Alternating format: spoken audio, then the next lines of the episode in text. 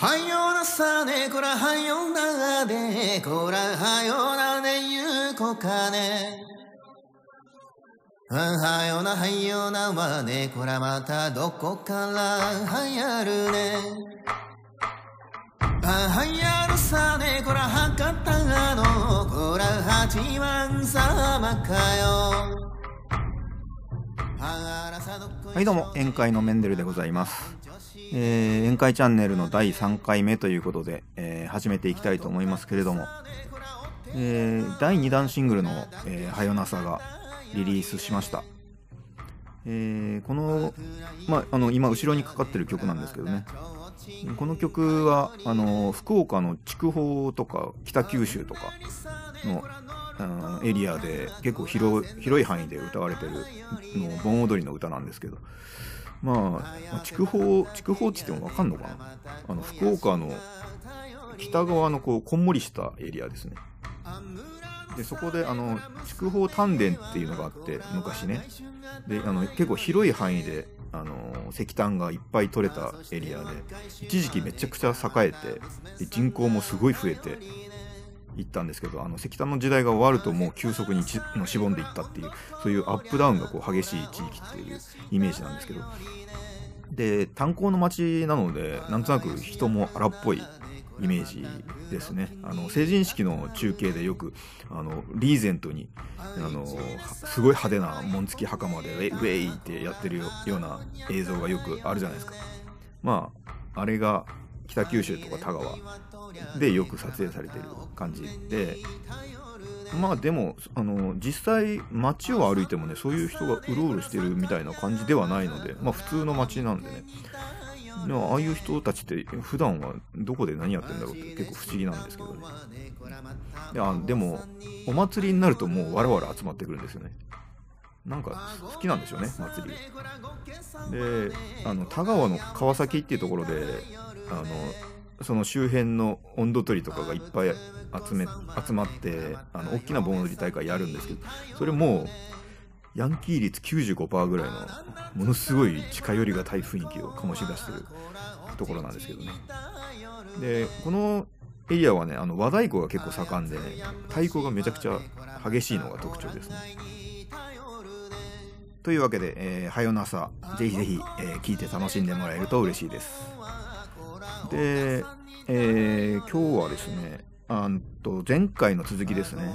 あの宴会を始めるまでの話の後半をお送りしますあ歌もさねこら続くがこら踊りも続くね。あ月の明るいねこらまた夜もまだ続くね。あ心さねこらあたりでこら歌かえましょかね。あ覚悟よければねこらまたこのくちゃ限りね。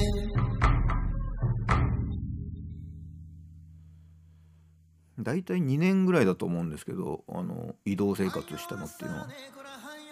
あの基本は車に住んであの車で仕事して車で食事して車で寝てっていう感じなんですけど。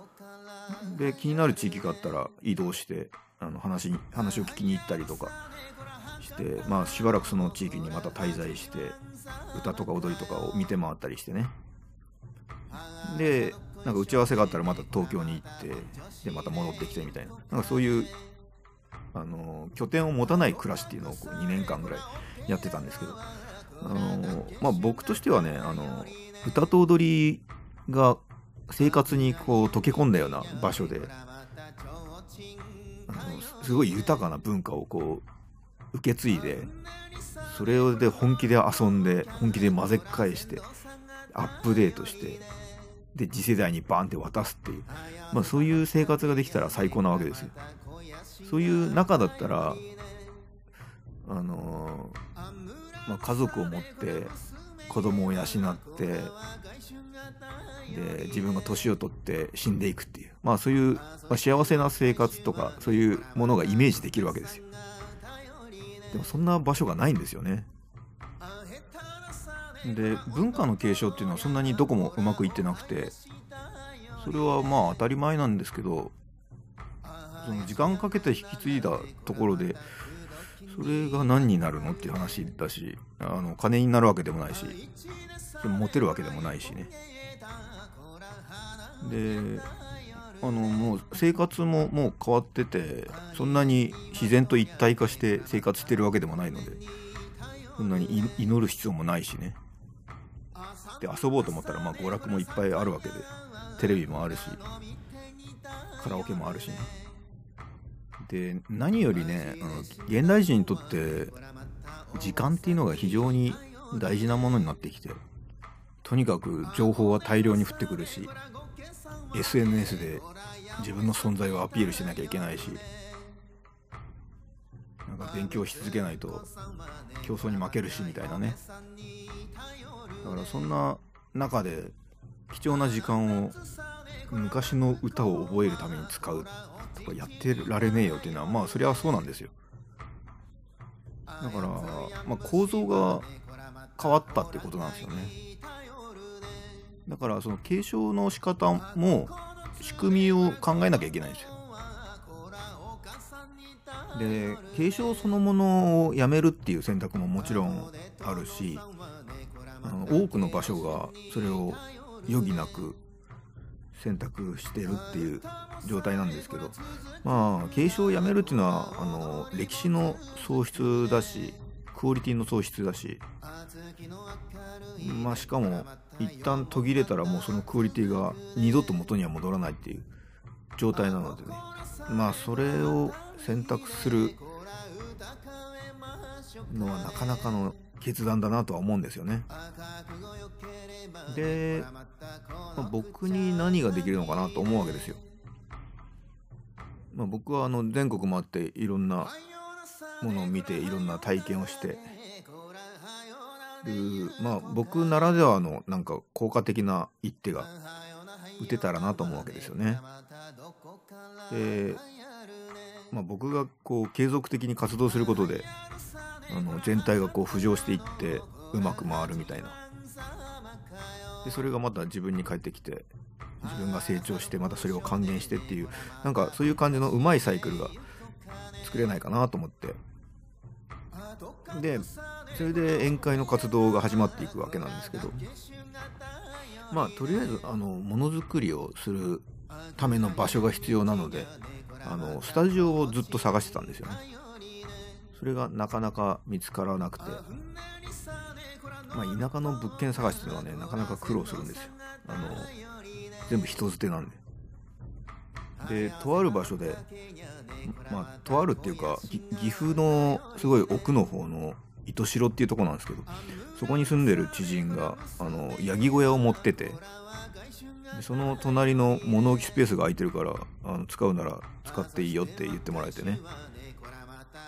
でだからそこに機材を持ち込んで、まあ、スタジオにしたんですよね。でそこで夜な夜な音楽制作やって DTM の勉強とかレコーディングの勉強とかやってでまああのどんな風にしたらあの心臓の独特感が出せるんだろうとかね。あの踊りの高揚感とかあの絶頂感とかそういうものをどうやったら表現できるかっていう。まあそういうのを実験にしてこう音にしていったりしたんですけどね。でそういう一人で音楽と向き合う時間っていうのがすごい楽しくて。まああの音楽制作自体が初めてだっていうこともあったんですけど、まあ、手探りでねずっと集中して自分と音楽とクオリティと向き合ってっていう時間がとてもね充実してたんですよ。でまあスタジオ通してはそんなにいいもんじゃなくてまあヤギ小屋だからは当たり前なんですけどあの空調とかないしねあの日中めちゃくちゃ暑いんですよ。で虫とかもいるし隣でずっとめいめい泣いてうるさいし。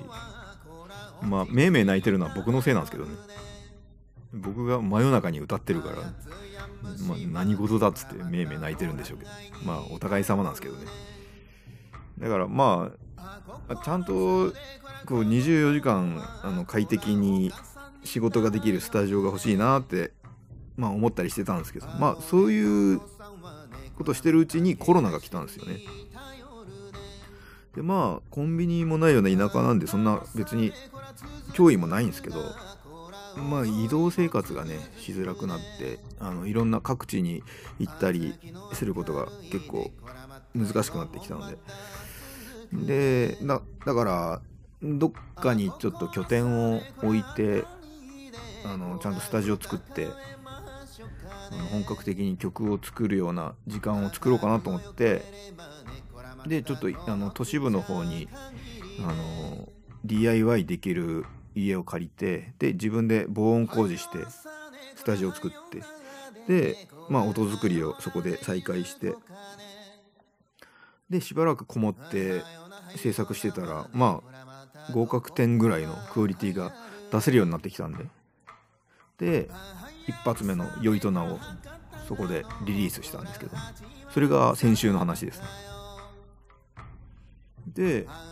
まあコンスタントに曲を出すっていうことにしたらもう毎日ずっと曲のこと考えててなんか結果的に歌が生活に溶け込んでるような生活になってね。なんか思いがけず結構幸福度高いなっていう状態になってるんですけど。まあ今はそんな感じですね。さね。こら乗るときゃこら線路さんが頼りね。あやせた畑にゃね。こらまた肥やしが頼りね。あ村のさね。こら娘へはこらは外周が頼りね。あそして若い衆はね。こらまた娘さんが頼りね。あへたらさねこら温度とりゃこらおはやしたよりね。